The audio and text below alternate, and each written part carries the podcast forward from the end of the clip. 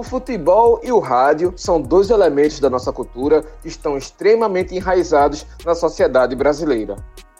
Da emoção de acompanhar um título ou um rebaixamento de uma equipe, até o impacto de receber uma notícia capaz de mudar a história de uma sociedade, ali na hora, ao vivo. E desses dois assuntos, o nosso entrevistado de hoje entende e muito. Há mais de uma década acompanhando as notícias esportivas, mais precisamente 12 anos, e também de outros setores de Pernambuco. Hoje, ele fala para o mundo no microfone mais importante do Nordeste brasileiro. Viajou o país inteiro, cobriu Copa América e Copa do Mundo, conheceu novas culturas, novos costumes e novas formas de se comunicar. É time grande. E o nosso entrevistado, time grande de hoje, do Fora da Caixinha, é João Vitor Amorim, repórter da Rádio Jornal do Comércio, um dos maiores representantes do bairro de Rio Doce e também defensor ferrenho da cultura olindense.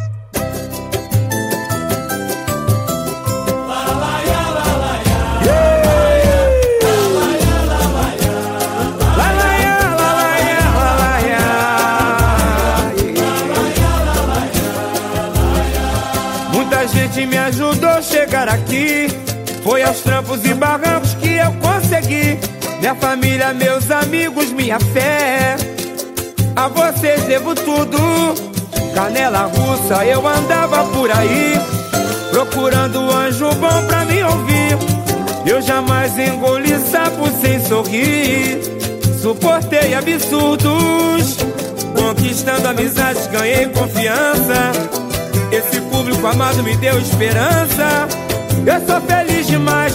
Quando olho para trás, só consigo sentir gratidão pela força que não me deixou desistir. E o homem meteu um sambinha, meteu um pagodinho aqui, Xande de Pilares cantando gratidão. João Vitor, muito obrigado por aceitar o convite da gente para conversar aqui no nosso Fora da Caixinha e também que você explicasse o porquê dessa música que meio que autoexplicativa, mas que você escolheu aqui para abrir a sua entrevista. Obrigado, meu companheiro. Oi, Borges, um abraço para você, um abraço para o Clisma, parabéns pelo podcast, parabéns é, pelo trabalho que vocês estão fazendo, sempre com, com conteúdos interessantíssimos, convidados interessantíssimos. Borges, eu, eu vou ser sincero, eu até demorei para mandar, demorei alguns minutos, né, para mandar qual música, porque eu ia mandar uma, eu ia meter a música gospel, mas ia ficar muito jogador, entendeu? Ia ficar muito jogador, ia ficar muito sério, e você sabe que eu não sou muito sério, então eu meti o pagode, mas um pagode que, que explica muita coisa. É, da minha vida, assim, né? É, tem, tem uma parte dessa música que fala: muita gente me ajudou a chegar aqui. Claro que eu não cheguei ainda em tudo que eu quero, mas cheguei em, boa parte do que eu esperava. E, e, de fato muita gente me ajudou nessa, nessa caminhada. Aí essa música também fala meus amigos, minha família, minha fé. E tudo isso eu, eu valorizo bastante, né? A fé. E por isso que eu falei da música gospel. Eu, eu quando tô muito estressado, quando tá muita correria no trabalho, eu, eu escuto música gospel para dar uma tranquilizada. É, meus amigos valorizo bastante. Jamais engole sapo sem sorrir. É uma coisa que eu levo também para minha vida, né? Que tem, tem nesse trecho da, da música do Xande. Que a gente tem que engolir sapo, mas tem que engolir sorrindo mesmo. Não adianta estar tá de cara feia, porque a gente tá vivo, né? Tá com saúde. É isso.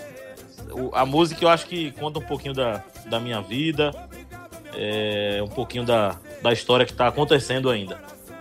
E pagode também tá no futebol de todo jeito também, né? É, não tem como, não tem como fugir disso, né? O pagode tá, tá no futebol, o futebol tá no pagode. Ambos se completam, né?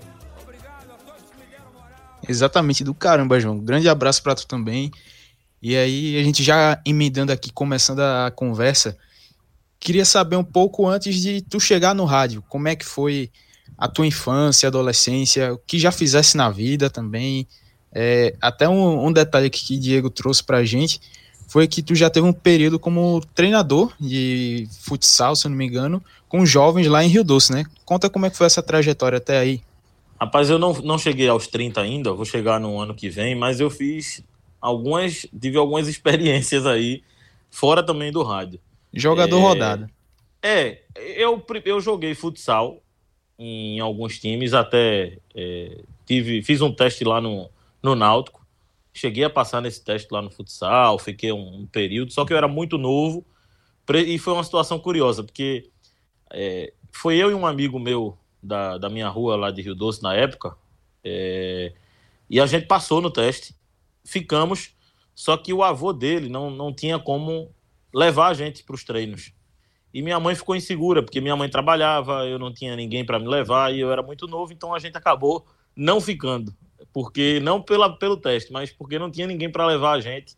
É, ele também não ficou e eu também não fiquei. Ou seja, o teste foi, foi bem desnecessário. A gente fez o teste, mas não, não, não participou é, depois de ter passado. Então teve esse período aí que eu, que eu sonhava em, em ser jogador. Cheguei a disputar o campeonato pernambucano é, naqueles times amadores, né? O Real do Ouro Preto. Cheguei a jogar lá no, no pernambucano é, daquela primeira parte de Várzea, né? De, acho que na época era sub-15, sub-17, algo, algo desse tipo. Já fui atendente de telemarketing, eu acho que pouca gente sabe disso. Trabalhei na Data Métrica, ali na, no Recife Antigo. Teve um período na Rádio Olinda que estava difícil a situação financeira. E eu disse: Olha, eu vou para onde está, eu vou onde está pagando, que eu estou precisando também é, ajudar em casa. Então não posso ficar só é, no meu sonho de rádio. Eu não sei se vai dar certo, então eu vou arriscar. Então eu passei uns quatro dias trabalhando como locutor ali daquele extra da Benfica, ali perto da Ilha do Retiro. Me deram uma oportunidade lá. Um amigo tinha uma empresa né, que prestava serviço para o extra de locução. Então, como eu já estava na área, tentei fazer, mas é muito difícil. Borges e Clisma é muito difícil porque. E curioso, porque se você anuncia o preço da carne, o cara do peixe já fica com raiva de você, porque ele diz: Espera aí, meu amigo, você só está anunciando a carne e o peixe. Então é, é, bem, bem complicado. É pressão, viu? É mais pressão do que no rádio. E aí eu, eu só aguentei quatro dias, pedi, agradeci a ele, pedi para sair, disse que colocasse outra pessoa no lugar, porque não, não ia vingar. E pintou essa oportunidade na, na data métrica, trabalhava lá de telemarketing, é, fazia pesquisa da Caixa Econômica, ligava para as pessoas e tinha que passar 40 minutos no telefone com a pessoa. Então veja o poder de convencimento. Você segurar uma pessoa 40 minutos no telefone, pegando dados bancários, enfim. Que era, que era um, um dos motivos lá na, na, pesquisa era data métrica. Então ficar Mas... no ar meia hora, uma hora segurando o microfone. Não, é isso aí é tranquilo, e tranquilo, porque lá a gente ficava é, 40 minutos levando fora, né? Porque a gente perguntava, me dê sua, sua conta, seu, o número da sua conta. Aí a pessoa dizia, para que você quer o número da minha conta? E você tem que explicar que era da caixa, que, enfim, que era uma coisa correta. Mas aí teve essa oportunidade, não deu certo. É, até passei um, um, alguns meses lá, mas resolvi voltar para o rádio, voltar para a Rádio Olinda, e aí essa história depois eu, eu vou contar. Mas eu também tive a oportunidade, assim que eu acabei de estudar é, um, um ensino, assim que eu acabei o ensino médio, eu já estava no rádio, fazendo rádio comunitária, enfim. E teve a oportunidade de fazer um curso de treinador na IBGM. Na época não era o Nibra, era IBGM. E um curso até muito bom. Eu lembro que tinha Nelson Batista, de palestrante, Roberto Fernandes, Dado, é, diversos nomes aí do, do futebol. Acredito que Geninho também estava. E eram, eram diversos assuntos: nutrição, preparação física, é, primeiros socorros, treinamento de goleiros, análise de desempenho, história do futebol. Tinham diversas é, categorias, né, diversas pastas dentro desse curso. E eu fiz o curso e precisava estagiar em algum lugar. E eu lembro que teve um. um o, o, colégio que eu trabalhei, eu, eu, fiz uma amizade muito grande assim com, com o diretor do colégio, porque como eu trabalhava em rádio e trabalhava com futebol, ele gostava muito de futebol, ele sempre ficava me perguntando e tal. E aí, na época do estágio, eu, eu perguntei a ele: você é, é, tá precisando de treinador? Ele disse: olha, tô com um treinador aqui já, mas você pode estagiar mais à frente, vamos conversar. E eu fui embora para casa. Houve um problema, que eu não, vou falar em relação a. que é uma questão particular é, do, do treinador da época, um problema lá com, com os alunos, enfim. E isso é uma coisa muito grave, inclusive. Ele teve que demitir o, o treinador e ele me ligou. Ele disse: Ó, é, eu demiti aqui o, o rapaz que estava fazendo a, a escolinha, o professor, e queria que você me ajudasse aqui. Eu queria que você viesse como estagiário mas dependendo você fica. E aí é, eu só pedi a ele o seguinte, ó, eu quero pedir aqui uma lista de materiais, que é uma coisa que eu já vi no curso, né, também, algumas listas, mas lista de materiais com foram meus reforços.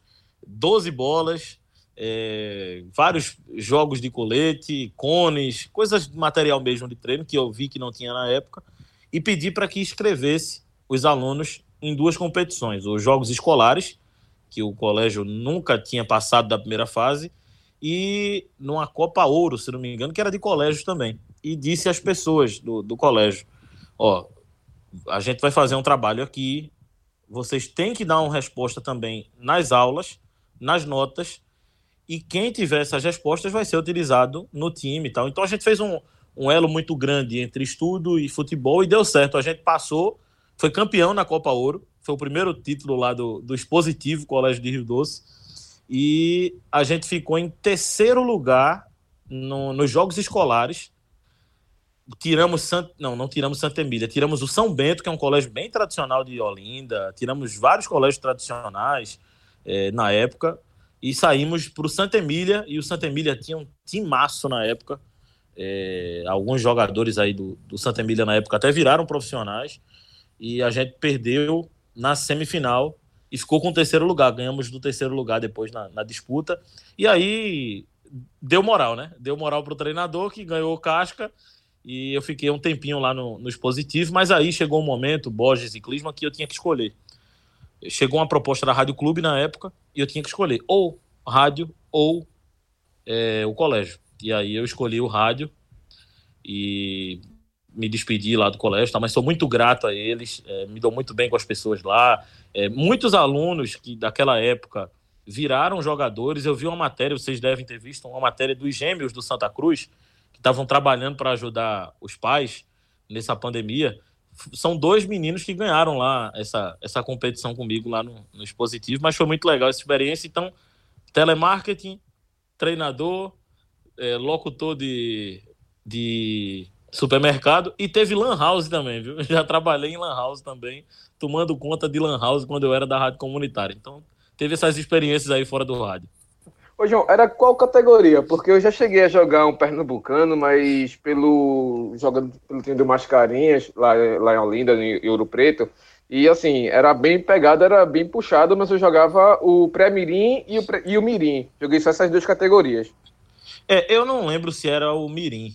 Eu, eu acho que é bem provável que tenha sido o Mirim. Eu lembro que. Eu não lembro o nome do treinador que estava na época lá no, no Real, mas tinha. Tinha.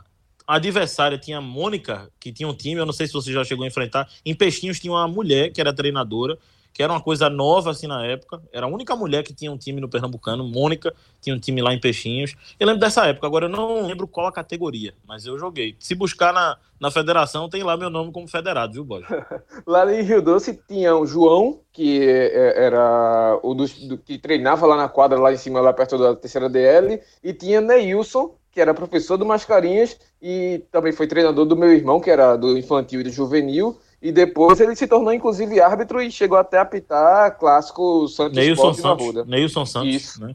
Rapaz, o, em Rio Doce é, é, uma coisa impressionante. Agora mais não, porque conseguiram é, fazer um estádio em Rio Doce, né? E acabaram com três campos de, de, de várzea, ou seja, tiraram o lazer das pessoas e o estádio está inutilizado.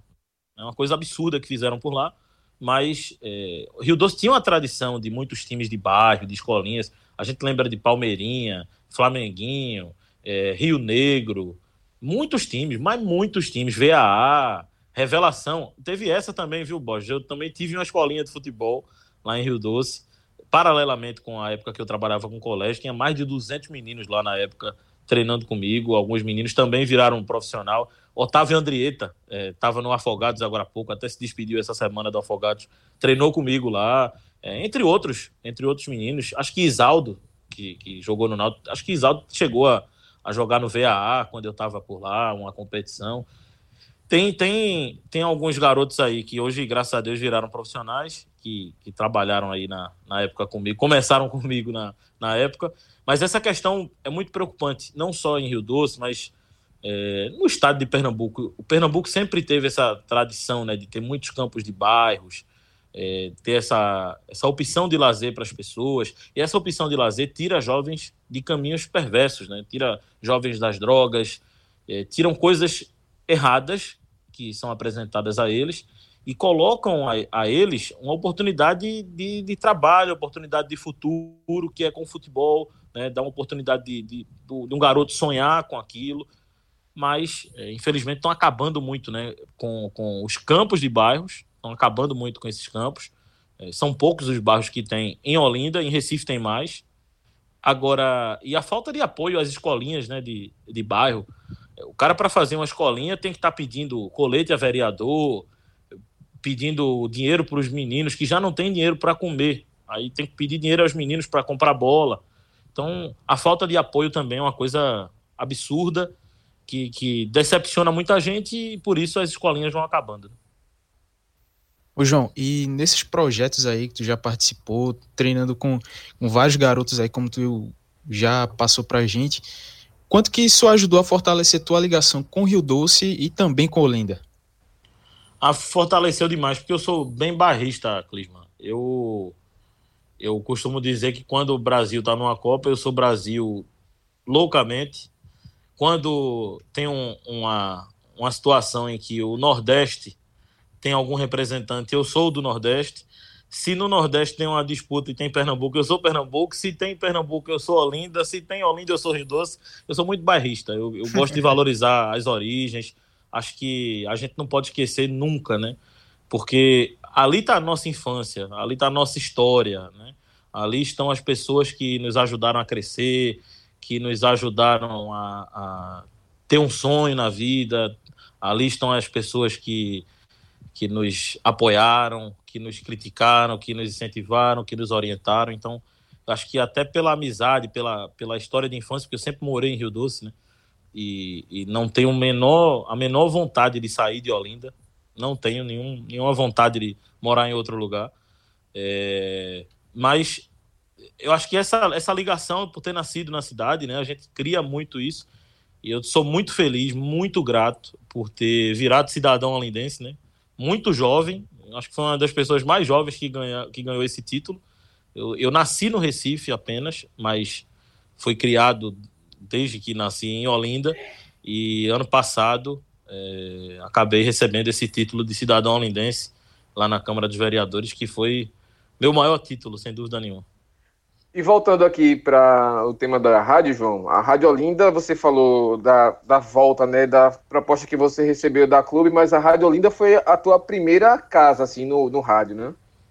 É, a, eu não, não, não vou esquecer nunca as rádios comunitárias, né, mas a Rádio Olinda foi a primeira profissional, mas eu trabalhei na Rádio 106 FM, em Rio Doce, é, de lá fui botado para fora da 106, é, chegou uma diretoria nova, é, primeiro começou assim, né? Essa história na 106 para contar rapidamente.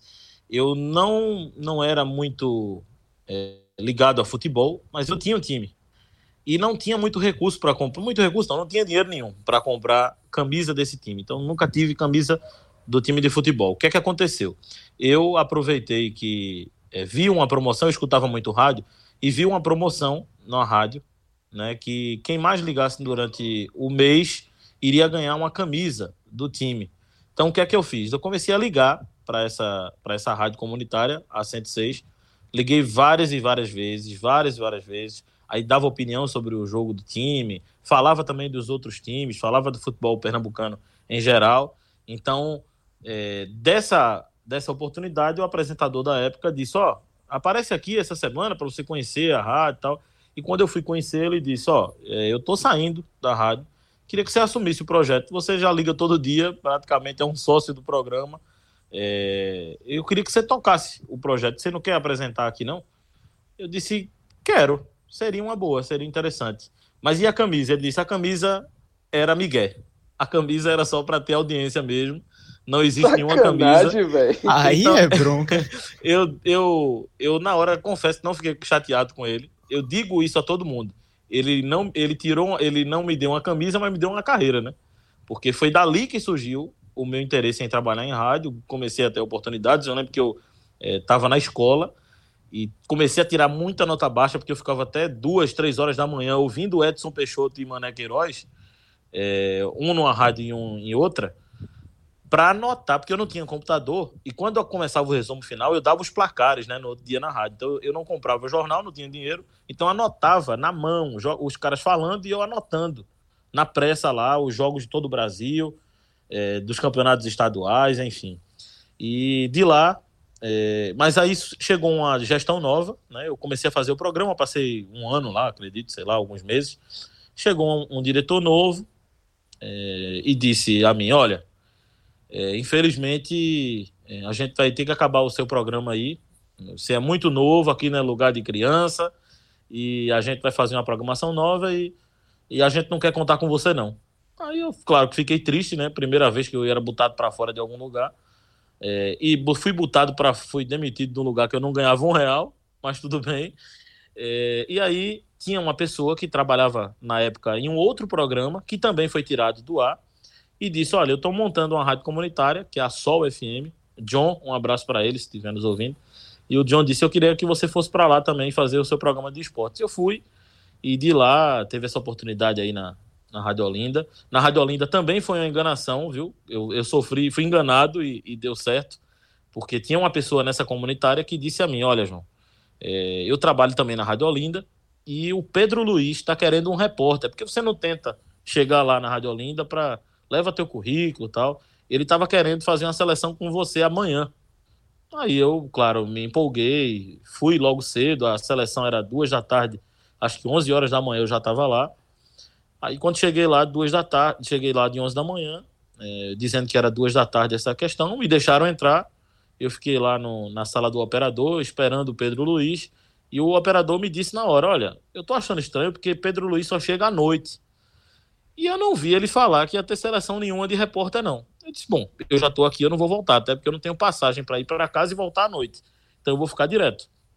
E por volta de 8 da noite, quase aproximadamente 8 da noite, Pedro Luiz chega com toda aquela gentileza, né? Que ele é brabo pra caramba. E, e falando já chegou, baixinho. É, falando baixinho. E na hora ele já chegou dando um esporro no operador por alguma gravação que ele não tinha feito. E eu fiquei já com medo. E o operador disse: Ó, esse menino é o rapaz que você chamou para fazer seleção. E o Pedro virou para mim e simplesmente disse: Não, eu não chamei ninguém para fazer seleção, não. Tô precisando de repórter, não. E saiu.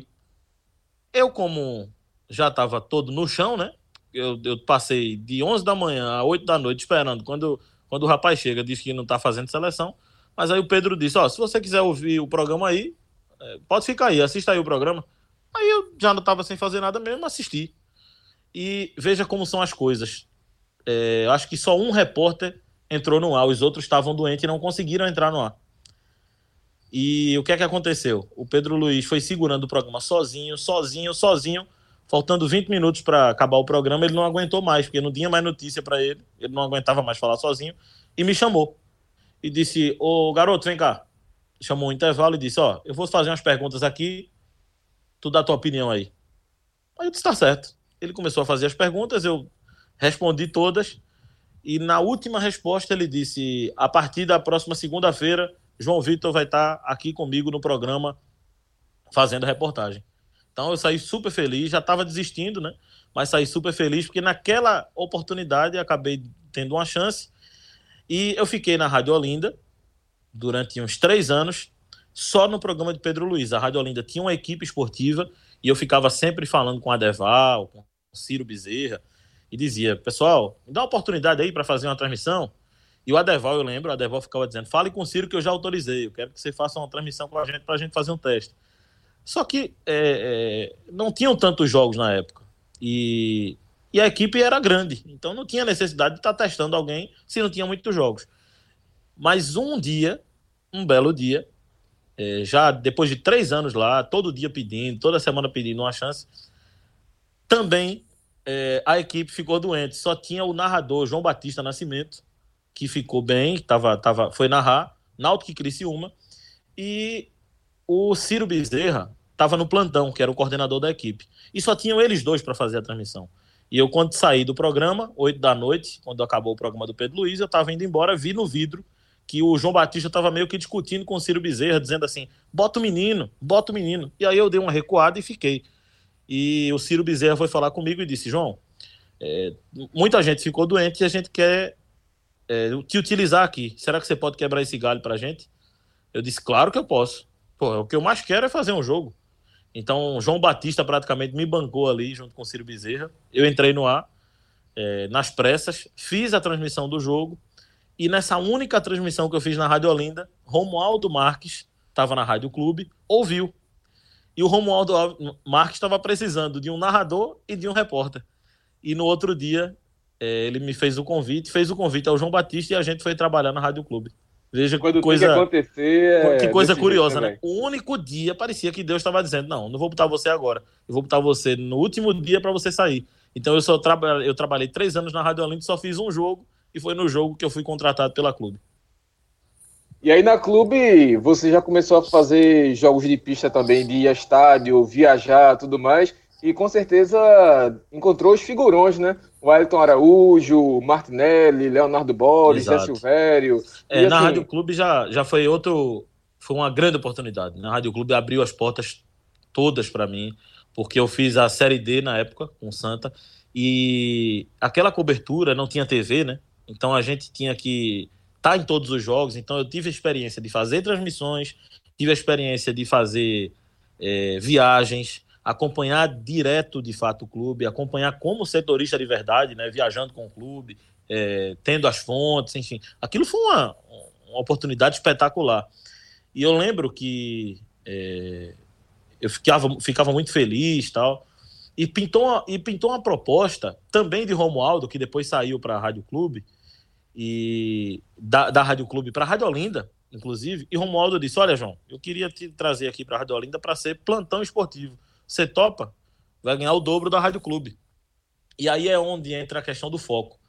Eu disse, Romualdo, é, pô, claro que eu estou precisando de ganhar muito mais, mas eu quero investir na reportagem. Eu vou insistir. Pode ser que agora não tenha oportunidade de ganhar mais, mas lá na frente pode ser que tenha. Então eu fiquei na Rádio Clube, nos dois anos e meio que eu passei na Rádio Clube, três anos, é, insisti, e aí veio um convite da CBN e, e na CBN aí decolou a carreira, porque é, foram coberturas maiores, né? Campeonato Brasileiro, Primeira Divisão. Aí comecei a ter mais fontes, né? Porque estava muito próximo dos jogadores.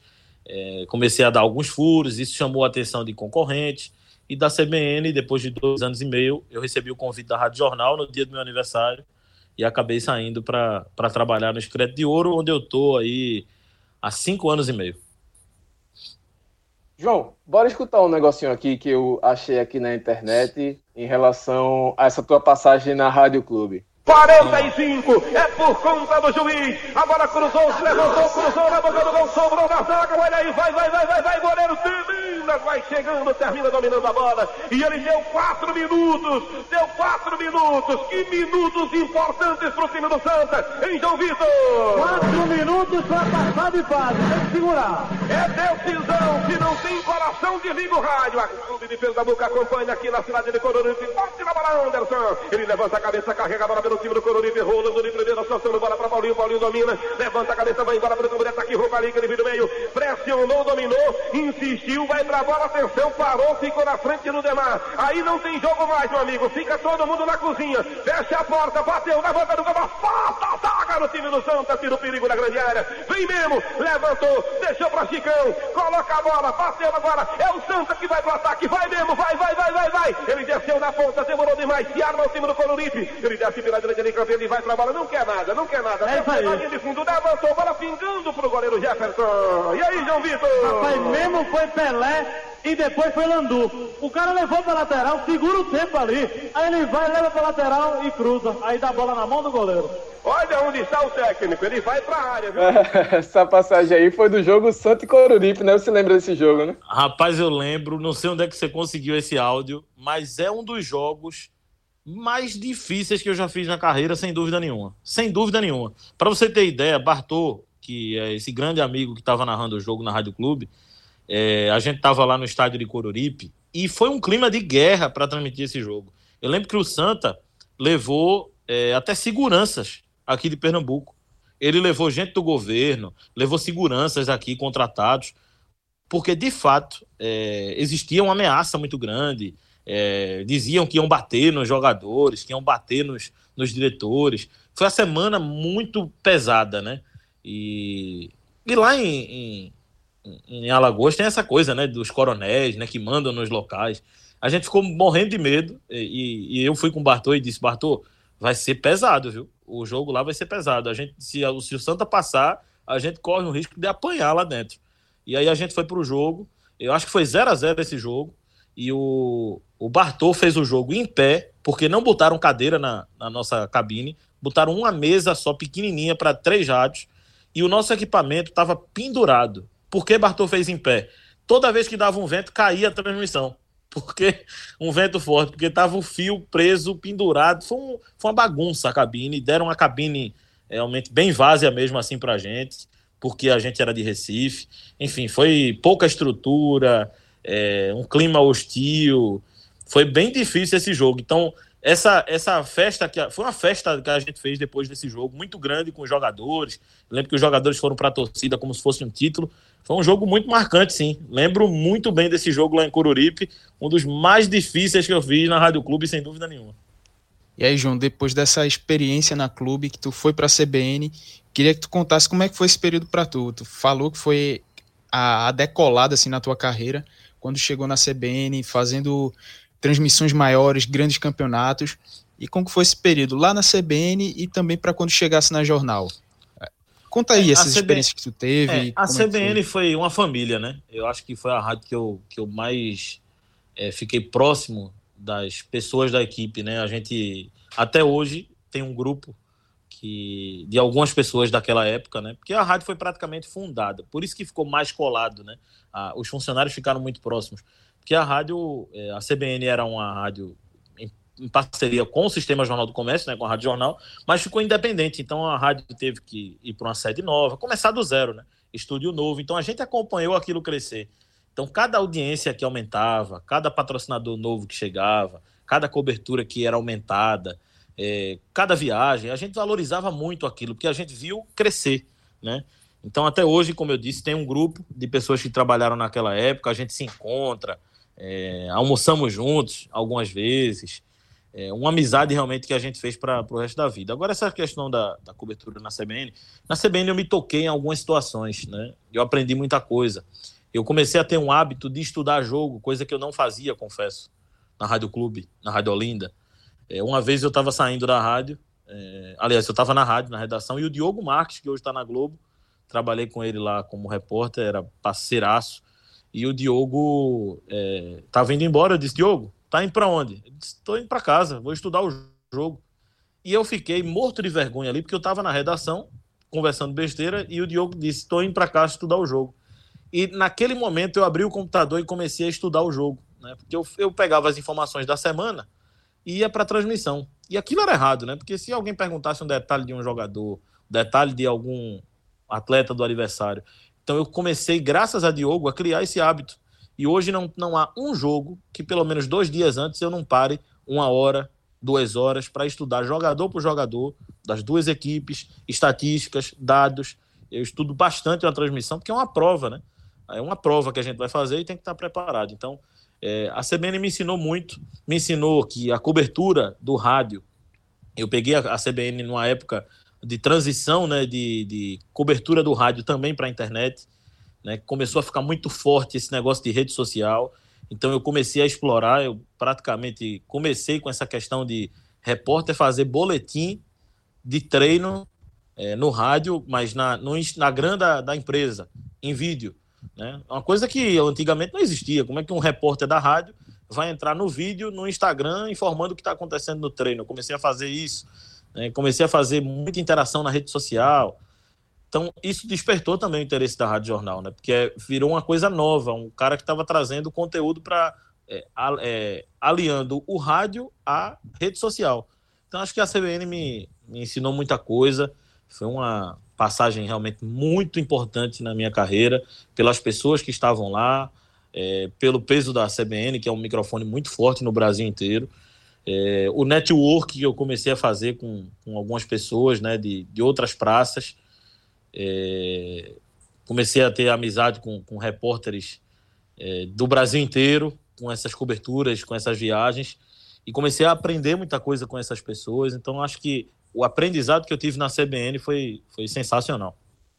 E quando chega na jornal, você em pouco tempo já é escalado para ser o repórter a cobrir a seleção brasileira e faz não só a Copa América, mas também faz a Copa do Mundo da Rússia. Que você falasse sobre esse, essa tua chegada na jornal e também como é que foi cobrir né, essa Copa do Mundo, essas viagens e as greves que você viveu lá com o grande Marcial e com o Haroldo e também com o é. Fabiane, né? Quando eu fui para a jornal, é, Beatriz Ivo, que me convidou, junto com Carlos Miguel, com Haroldo Costa. Eu sou muito grato a eles. Eu lembro que Beatriz Ives me disse: Olha, João, você está vindo para cá porque a gente começou a seguir você nas redes sociais e viu que o que a gente estava precisando você está fazendo, que é essa interação, é tirar o rádio do rádio, é colocar o rádio na internet. A gente quer uma pessoa que se comunique com, com os internautas, com esse público mais jovem, e você está vindo para isso. Então, foque nisso também. Não deixe de fazer o que você fazia na CBN.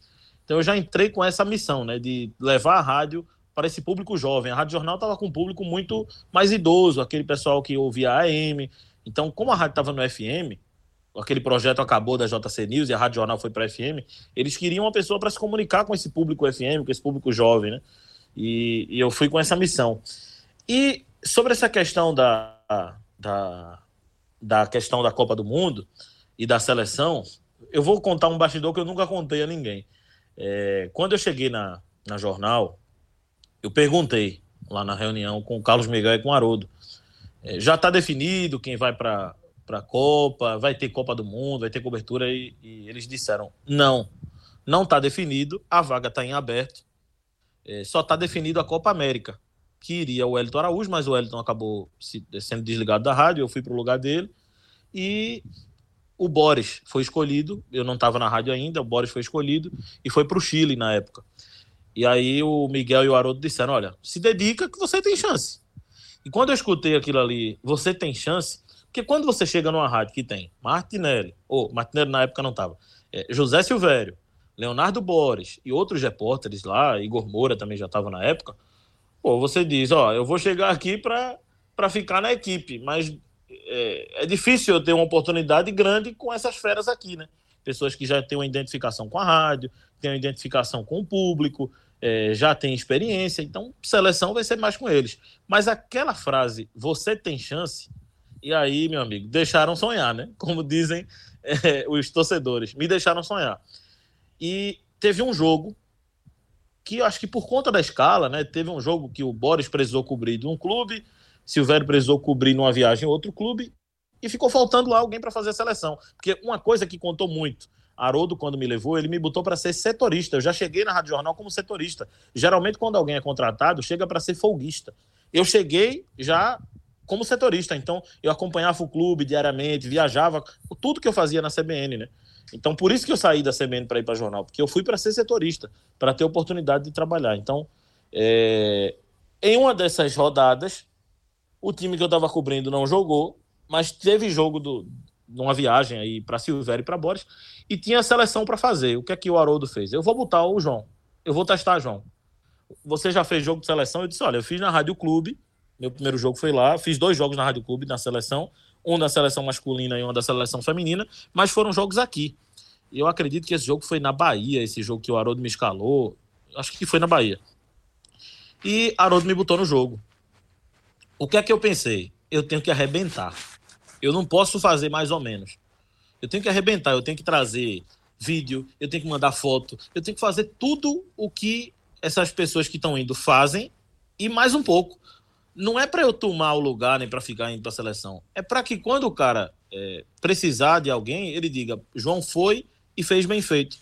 Então eu me dediquei para caramba, estudei times, estudei seleção, jogador por jogador, preparei matéria especial, fiz matéria sobre a cidade. Na zona mista, eu entrevistei todos os jogadores da seleção e zona mista para quem nunca fez é uma briga, é empurra empurra. Eu entrevistei fazendo perguntas a todos os jogadores da seleção, é, fiz vídeos com jogadores para a rede social. Eu fiz o que a, a empresa queria da rede social na seleção, uma coisa que é muito difícil. É muito difícil fazer cobertura de rede social na seleção, porque tem direito de imagem, né? Que a gente não pode explorar. Tem muita coisa que era proibida na época, mas deram uma brecha e eu fiz. E foi muito elogiado aquele trabalho, eu fiquei super feliz também com aquele trabalho. Na primeira entrevista eu já botei Neymar para falar, enfim, foi, foi fantástico, ficou bem na memória. E o que é que aconteceu? Eu vou contar um bastidor que nunca contei a ninguém. Um dos repórteres da rádio na época, que eu não vou dizer o nome, ficou chateado com o chefe da equipe porque eu fui fazer a seleção com um mês de rádio jornal, né? E isso realmente era complicado alguém conseguir em um mês fazer um jogo da seleção. Seleção era o máximo de um repórter fazer. E o que é que o Haroldo fez? Haroldo ficou chateado, porque a pessoa ficou chateada com ele, e disse: Ah, é? Estão questionando a minha escala? Pois você vai de novo no próximo. E me deu a chance de ir de novo. E aí eu comecei a pegar fontes, eu comecei a ficar próximo. Já fiz um trabalho é, melhor do que eu fiz no primeiro jogo, porque eu já tinha amizade, já consegui trazer um plus, uma matéria especial antes da partida, conseguir entrevista exclusiva na seleção e aí conseguir entrar para a TV, fazer matéria para a TV. Então aquilo chamou atenção. Então, desse segundo jogo, do primeiro jogo em diante, eu nunca mais deixei de fazer jogo da seleção. Só um jogo que eu não fiz foi o jogo Brasil-Argentina. É, acredito que no Mineirão teve um jogo que o Brasil já estava classificado, inclusive. É, e o Silvério foi fazer Acredito que foi Silvério ou foi Boris. Foi Silvério, acho, acho que foi. É, e eu não fiz, mas todos os outros jogos da eliminatória eu fiz. E na Copa do Mundo, faltando um mês lá para a Copa do Mundo, a rádio reuniu a equipe e eu fui escolhido para representar a reportagem na, na Copa. E ali foi o dia mais feliz da minha vida, né? Eu não sei se foi o dia mais feliz do dia que eu fui escolhido ou o dia que eu fiz o primeiro jogo. Realmente foram, foi uma sensação que eu jamais vou, vou esquecer.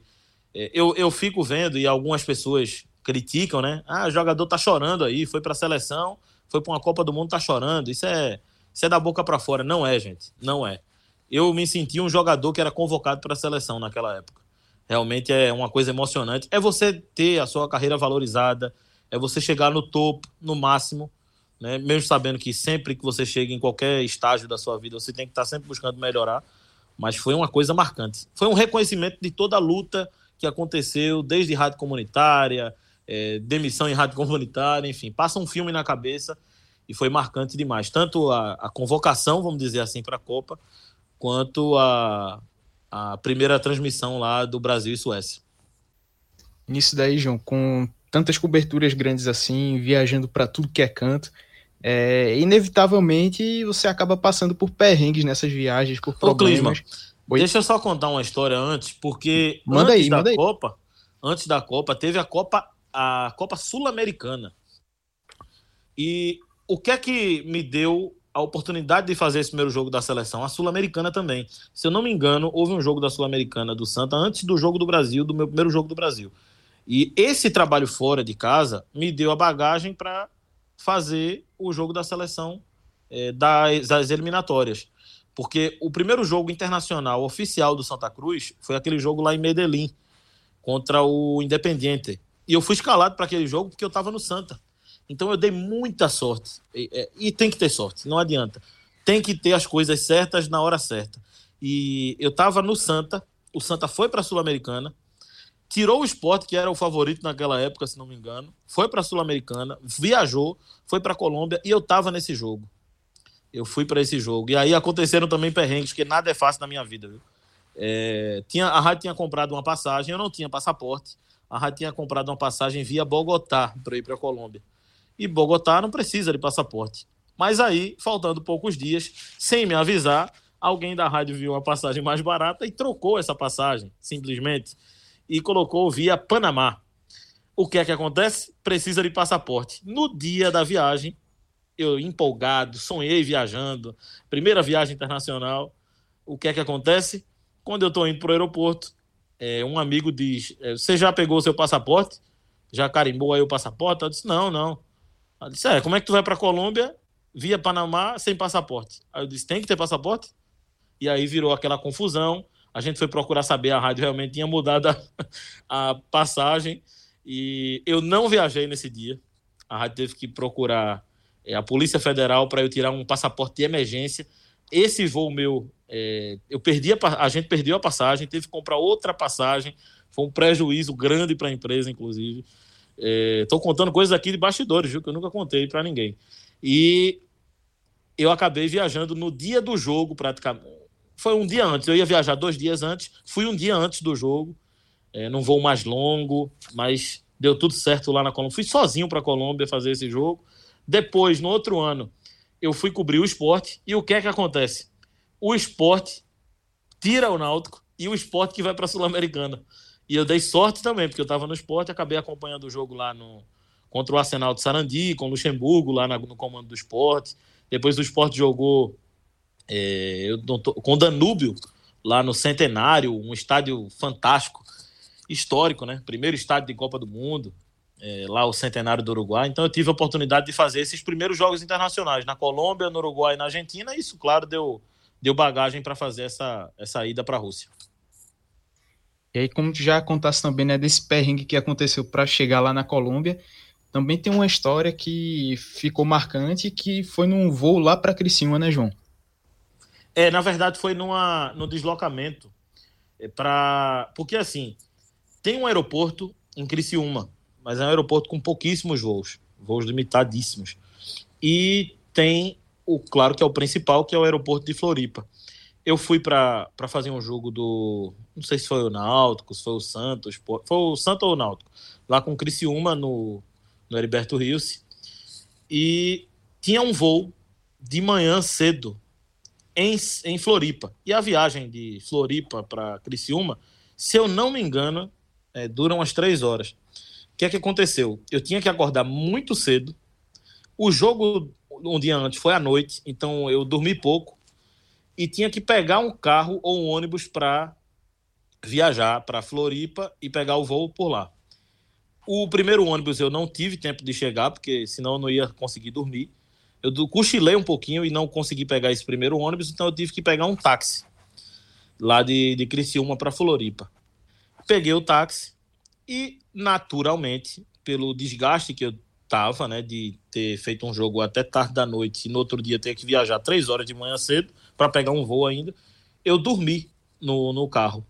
No que eu dormi, é claro que dormindo lá, né, naquela, naquele sono pesado, eu não sei se minha carteira caiu, se, se a pessoa furtou, mas é, acredito que furtou, porque eu, eu deixei naquela lateral da bolsa, né? Que eu botei na, na, naquela parte lateral da bolsa. E quando acabou a, a, eu já tinha pago antes né, a corrida, porque eles pedem adiantado para fazer, como a corrida é longa, e já tinha pago. O que, que aconteceu? Quando chegou em, no aeroporto, o rapaz me acordou. Ele, acorda, acorda, chegou aqui no, no aeroporto. Agora você tem que descer logo aí, porque aqui tem fiscalização e o táxi não pode é, ficar aqui muito tempo. Então eu já, já acordei, pegando minha bolsa, descendo.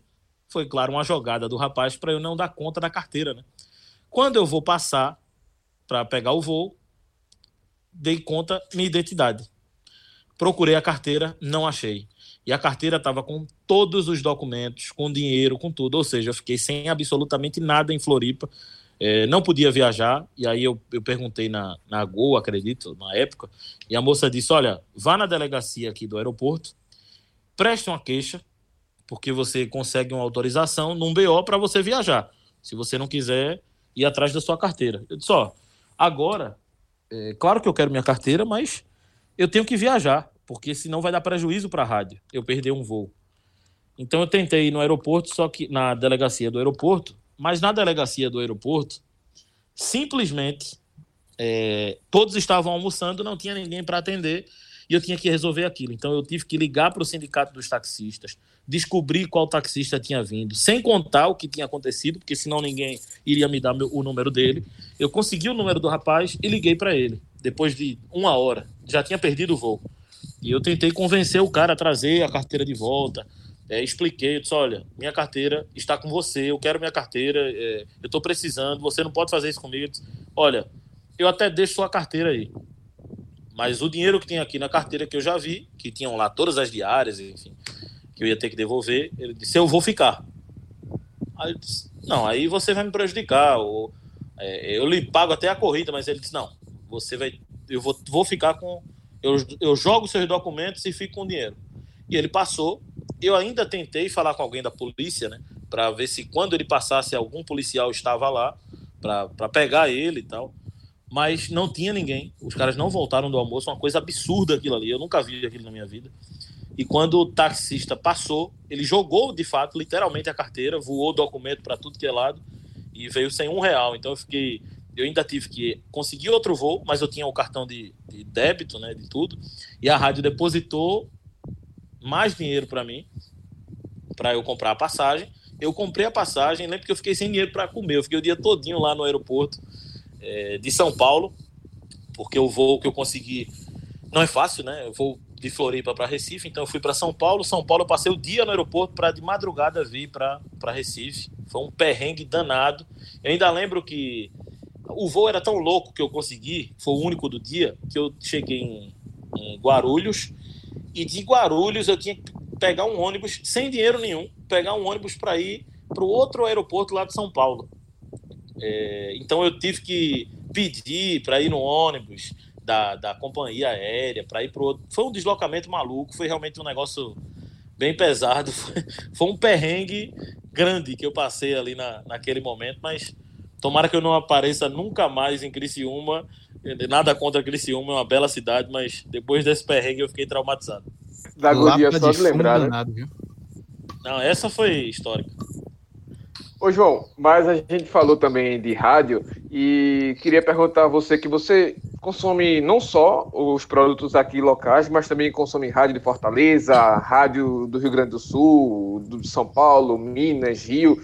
Que você enxerga para o futuro do rádio é, nessa adaptação a novos estilos de consumo, a novas situações com redes sociais que você também já falou aqui? O que, que você enxerga para o futuro do rádio?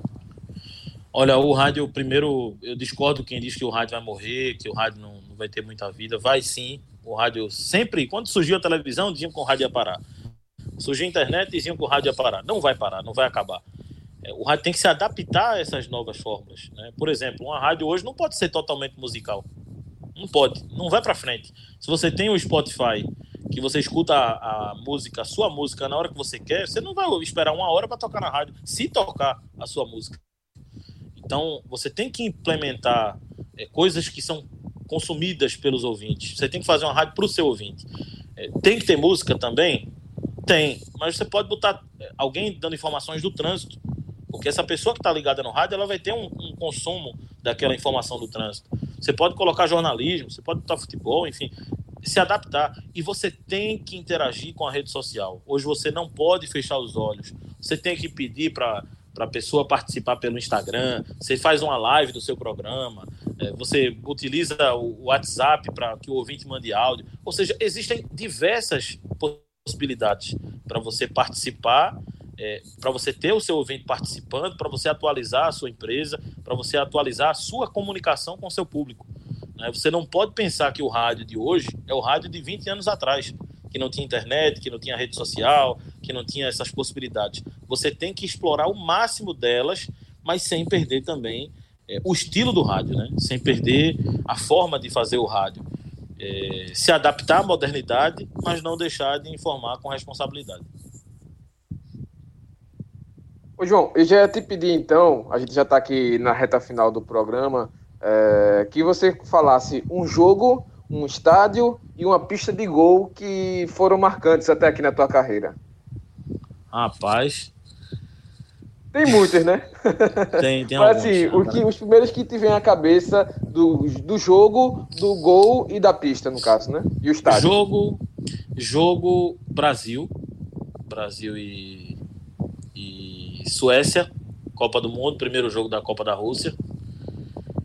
E Rapaz, eu gostei muito daquele jogo também do Náutico Paysandu, né? Foi bem marcante aquele jogo lá.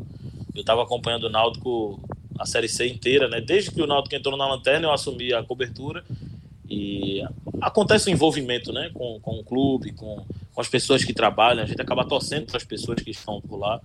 É, então, acho que, como eu não vou botar dois jogos, eu vou botar o gol da classificação do Náutico com aquele jogo da seleção brasileira, que foi empate com a Suécia. E um estádio. Caramba. o estádio mais bonito que eu já fui é o de São Petersburgo, na Rússia. O estádio mais marcante que eu já fui foi o Centenário, no Uruguai. Mas o estádio que eu mais senti a alma do futebol foi o Maracanã. Acho que o Maracanã é diferente. Fazer jogo no Maracanã é, é especial demais, pode. E aí também, como tu citou tantos estádios aí nessa entrevista, um estádio em que tu ainda não foi, mas tem vontade de fazer um jogo lá, João. Rapaz, para falar a verdade, eu queria fazer no Santiago Bernabéu, né? No Campo Nou. Com quem que eu vou lá? quem vai jogar lá? Me diz aí. Rapaz, eu não. Aqui no Brasil eu conheço os, os maiores estádios, eu conheço todos. Tem alguns locais, por exemplo, eu não, eu não fui ainda no Acre, não fui ainda no Espírito Santo, não fui no Amazonas, mas nos outros estados todos eu já fui. Vai é... chegar agora em Manaus, né? Cobrindo Santinha. Né? É, vou, vou para Manaus com, com Santa Cruz. Tem um, um estádio lá, é uma arena, né? Muito bonita por sinal. Rapaz, eu queria fazer um jogo, é, claro que vou trazer mais para o mais próximo da realidade, mais próximo possível, que ainda o mais próximo ainda é distante. Mas La Bombonera, fazer um jogo na La Bombonera, uma Libertadores, é, quem sabe, né? Esporte Santináutico não ajudam aí daqui a uns 10 anos pelo menos e joguem lá contra o Boca Juniors, eu quero estar nesse jogo. Beleza, mas daqui para lá tem jogo do Olinda na Série A do Pernambucano no Grito da República, né? É, tomara que seja no Grito da República para não ser em Jardim Brasil com um poste no meio do estádio. Né? E, aí, e o colchão, o colchão é enrolado no poste. E um colchão enrolado no poste. aí é uma queda grande, né? Em relação à La Bomboneira. Aí é brincadeira.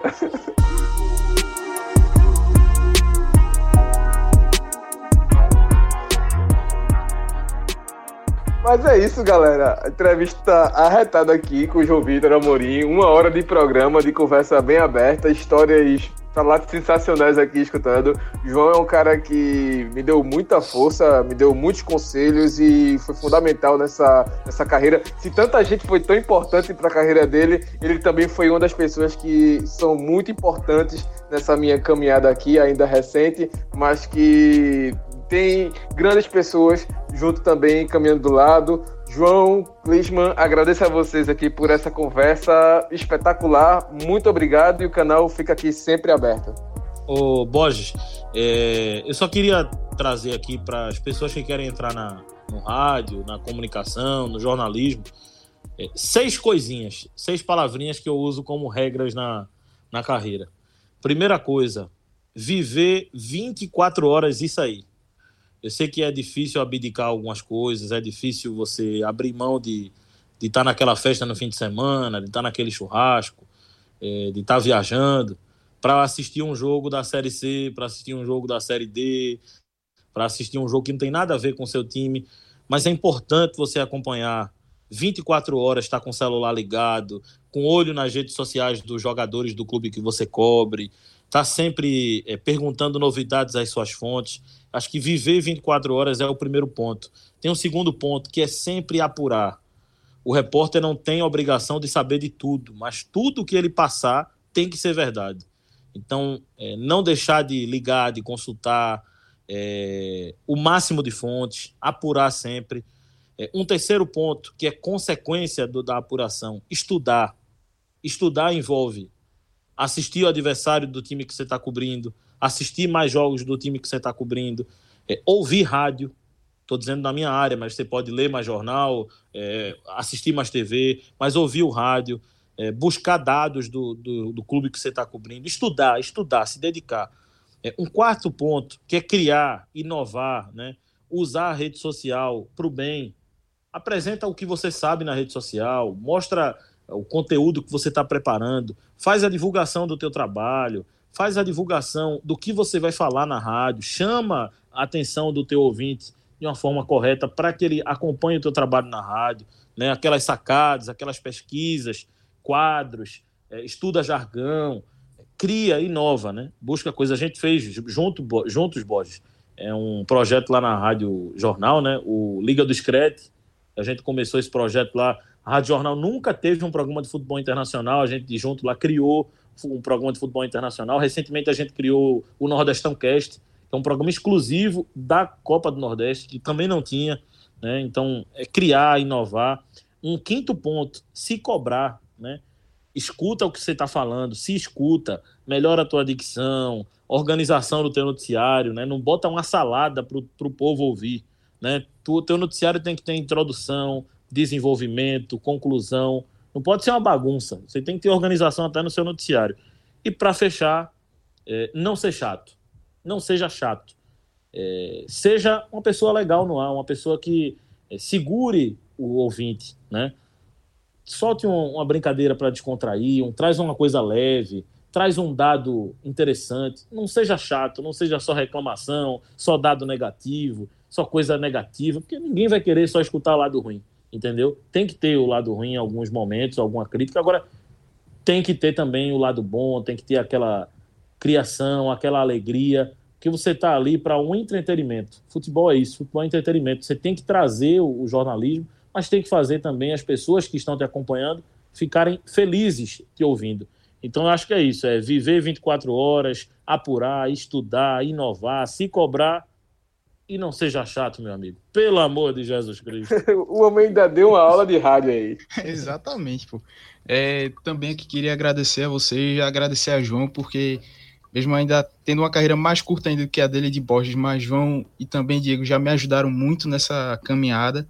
Então é um prazer estar aqui, velho, falando contigo, trocando essas experiências e sempre as portas estão abertas aqui, viu? É, o, o, podcast de vocês eu já acompanho, né, também, mas acompanho é, vocês também nos, nos trabalhos é, no Jornal do Comércio, no Super Esporte, e assim, vocês estão tendo isso aí eu digo com a maior tranquilidade, é, uma recepção melhor do que a que eu tive, por exemplo, a que a minha geração teve. A gente entrou numa geração que jovem não podia trabalhar para fazer futebol. Existia um preconceito. Qual era o jovem que trabalhava na quando eu comecei no rádio? Não tinha, não tinha. Era, ah, mas o que pode, não pode ter voz, tem que ter voz bonita e tem que ter experiência. Se não fosse, ou seja, mais rodado, se não fosse mais velho e não tivesse voz, você não trabalhava. Aconteceu uma situação, eu sei que já está acabando o, o, programa, mas eu vou contar só uma situação rápida. No Santa Cruz, na época, o único treinador que, me, que se recusou a dar entrevista a mim foi o Márcio Bittencourt, na época do Santa Cruz, e ele me disse claramente: eu não vou dar entrevista a você porque você é muito jovem, não é lugar para você aqui não. Então aquilo ali é, era o retrato daquele momento. Né? O Márcio Bittencourt estava retratando é, tudo o que acontecia naquela época. Né? Jovem não podia estar. Tá? Se hoje a gente está acabando com uma outra cultura, que é de mulher não trabalhar com futebol, por que mulher não trabalha com futebol? Por que não pode? Por quê? Porque a mulher não tem nada a ver isso. Ela sabe tanto quanto o homem. Ela, ela, ela é uma profissional, ela tem que estar tá também no, no, meio. O homem que tem que saber o, o local que ele está. Né? Não é a mulher saber o, se ela pode trabalhar. É claro que ela pode. O homem que tem que saber que ela pode. Então, é, tinha esse preconceito vocês estão entrando num momento que não tem esse preconceito. Vocês estão entrando no, no, num momento da comunicação que já existem outros jovens para abraçar vocês. Então aproveitem isso e façam isso com os próximos que vão acontecer, que vão surgir. Acho que essa geração, é Diego Borges, Clisma, Camila, é, Sara do, do GE, é, Fernando Castro, pô, eu vou ser injusto aqui, Tassis, tem muita gente boa, tem muita gente boa. Eu vou ser injusto se eu citar mais alguns e não citar outros, mas tem muita gente boa e vocês precisam é, aproveitar essa oportunidade e dar apoio a outros ainda mais jovens que vão chegar no futuro. É isso, galera. Agradeço demais, João, mais uma vez aqui pela participação e pela conversa franca, aberta demais com a gente aqui. Muito... Falei coisa que eu nem devia, viu? eu tô de olho aqui que tiver que tiver que cortar alguma coisa.